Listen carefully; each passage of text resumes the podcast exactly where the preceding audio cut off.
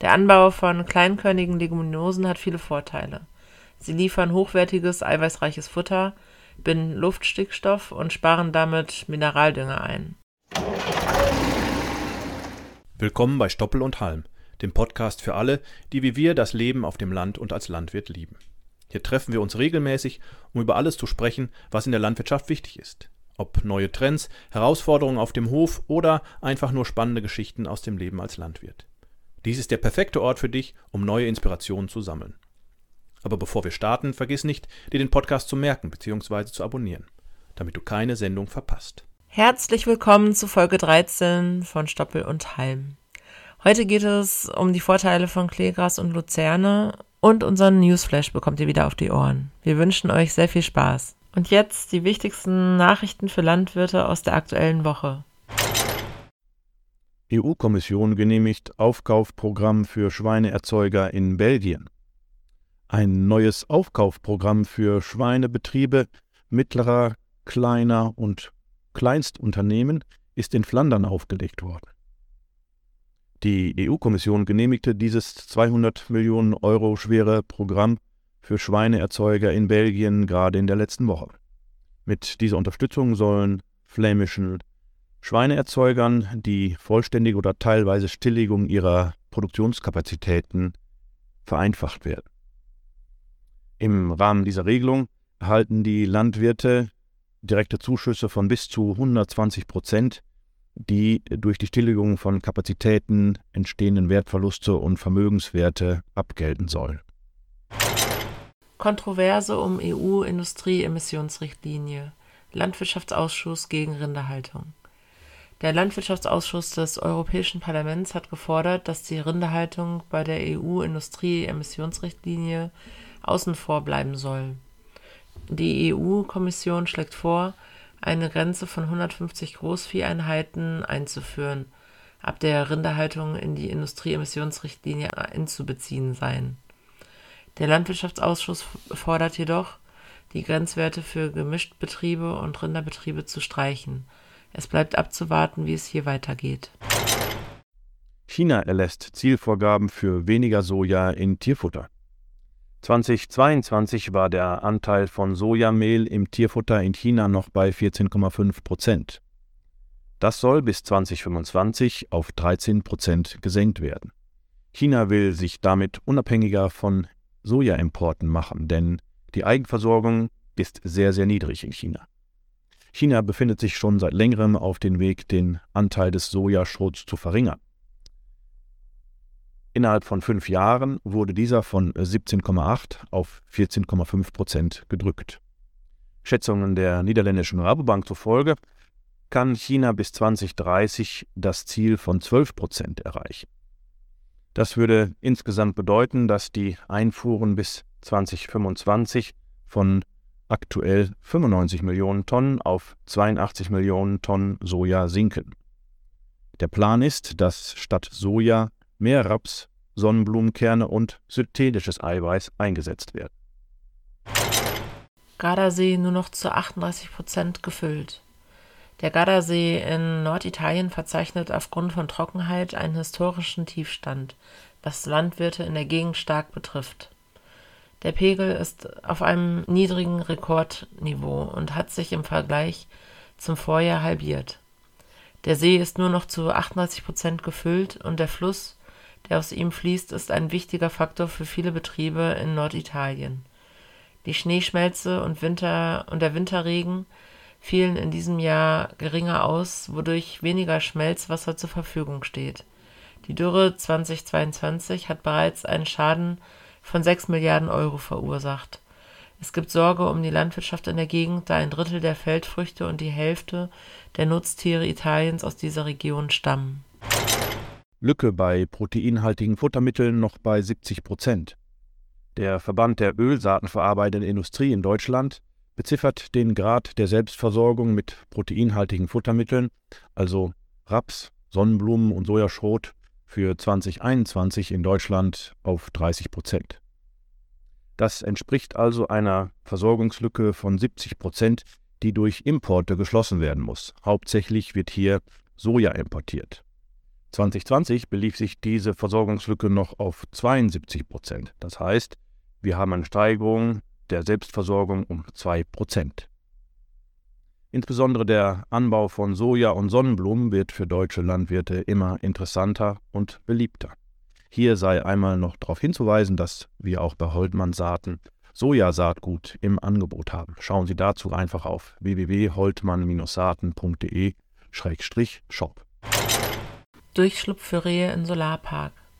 In Bayern haben sich Vertreter der Versicherungswirtschaft darauf geeinigt, dass Zäune rund um Solarparks für Wildtiere bis zur Größe eines Rehs durchgängig gemacht werden können. Dieser Schritt ist ein Schritt in Richtung Vereinbarkeit von erneuerbaren Energien und Artenschutz.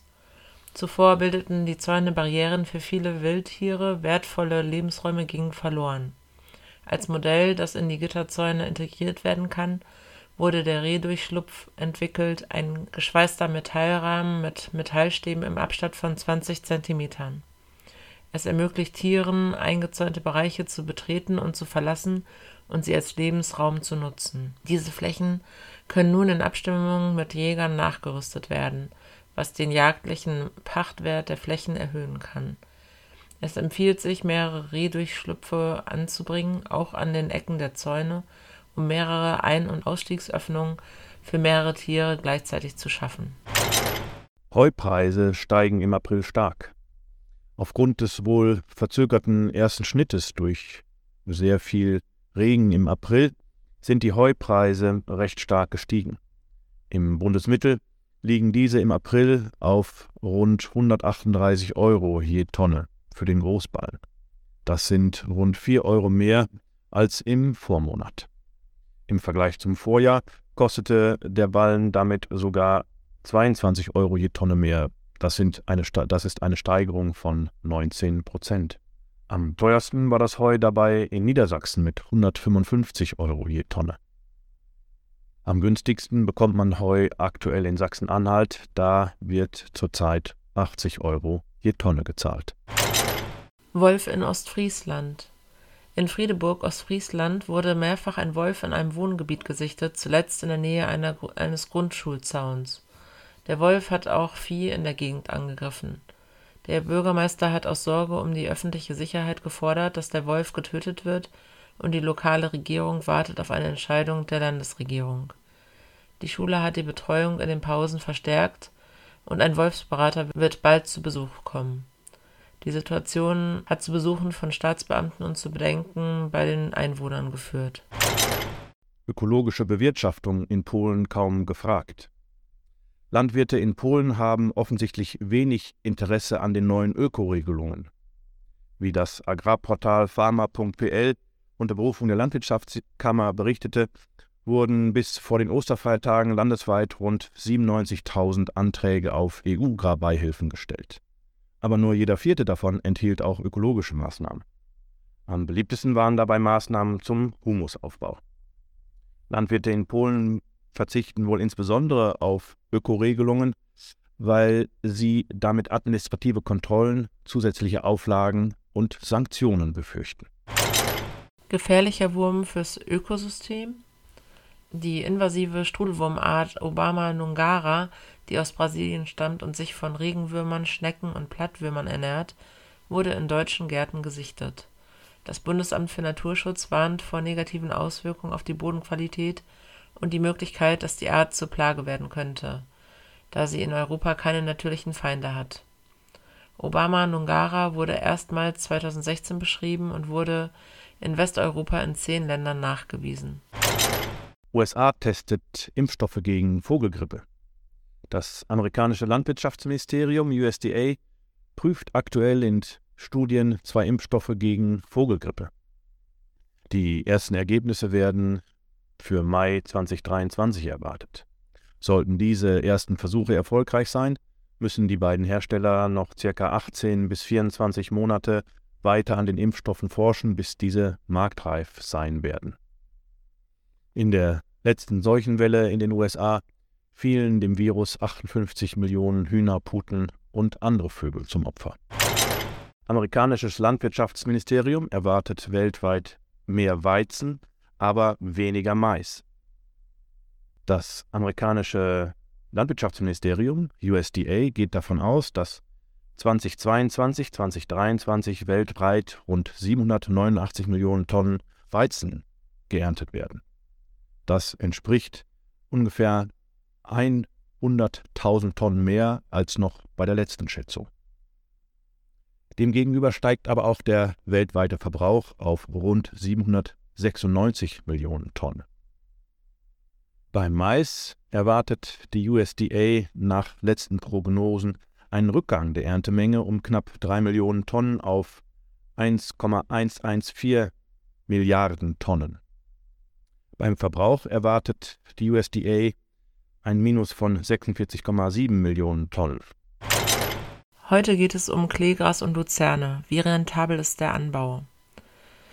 Wie wirtschaftlich sind Kleegras und Luzerne wirklich? Kann man mit ihnen preiswertes Futter erzeugen? Das wurde vom Projekt Kleelutz Plus untersucht und ausgewertet. Luzerne und Kleegras sind Leguminosen, die vor allem für die Fütterung und Biogaserzeugung angebaut werden. Der Anbau dieser Pflanzen steht jedoch in Konkurrenz zu anderen Futterpflanzen und Marktfrüchten wie Getreide und Raps. Daher stellt sich die Frage, ob der Anbau von Kleegras und Luzerne aus wirtschaftlicher Sicht sinnvoll ist. Der Anbau von kleinkörnigen Leguminosen hat viele Vorteile. Sie liefern hochwertiges, eiweißreiches Futter, binden Luftstickstoff und sparen damit Mineraldünger ein. Zudem verbessern sie die Bodenfruchtbarkeit, benötigen kaum Pflanzenschutzmittel, lockern die Fruchtfolge auf und halten Wetterextremen besser stand. Im Ökolandbau ist der Anbau von Kleegras eine wichtige Voraussetzung, um die nachfolgenden Kulturen mit Stickstoff zu versorgen. Kleelutz Plus. Was ist das überhaupt? Obwohl der Anbau von kleinkörnigen Leguminosen in Deutschland zunimmt, geschieht dies nicht in dem Ausmaß wie gewünscht. Um den Anbau zu fördern, wurde 2019 im Rahmen der Eiweißpflanzenstrategie das bundesweite Demonstrationsnetzwerk Kleelutz Plus eingerichtet. Damit soll der Anbau von kleinkörnigen Leguminosen populärer werden. Über 70 Praxisbetriebe machen hier mit und präsentieren nun ihre interessanten Ergebnisse Erstmal die weiteren Vorteile von Klee und Luzerne.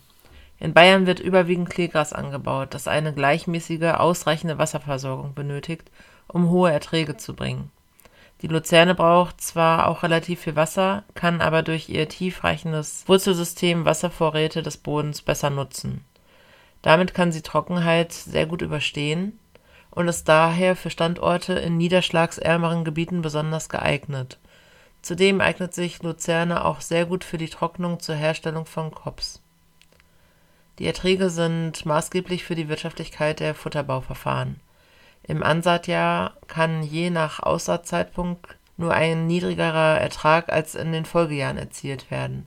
In den weiteren Jahren sinken die Erträge wieder, sodass sich die optimale Nutzungsdauer bei den kleinkörnigen Leguminosen auf zwei bis drei Jahre beschränkt Generell gilt, je höher der Leguminosenanteil, umso besser ist die N-Fixierung und umso geringer der Düngebedarf, also die Stickstofffixierung. Erträge bei Luzerne- und Kleegrasmischung. Im Vergleich zu einer intensiven Dauergrünlandwiese lassen sich bei der Grünlandfutter, äh, Grünfuttererzeugung auf dem Acker leicht höhere Erträge erzielen, weil die Pflanzen nach der Neuansaat schnell in ihre Hochertragsphase kommen und sich die besonders ertragreichen Sorten über die kürzere Nutzungsdauer nicht herausselektieren. Für die Erträge im Ökolandbau wurde bei Kleegras-Silage und Luzerne-Silage kein Abschlag vorgenommen, da sie im ersten Folgejahr nach der Aussaat besonders hoch ausfallen können.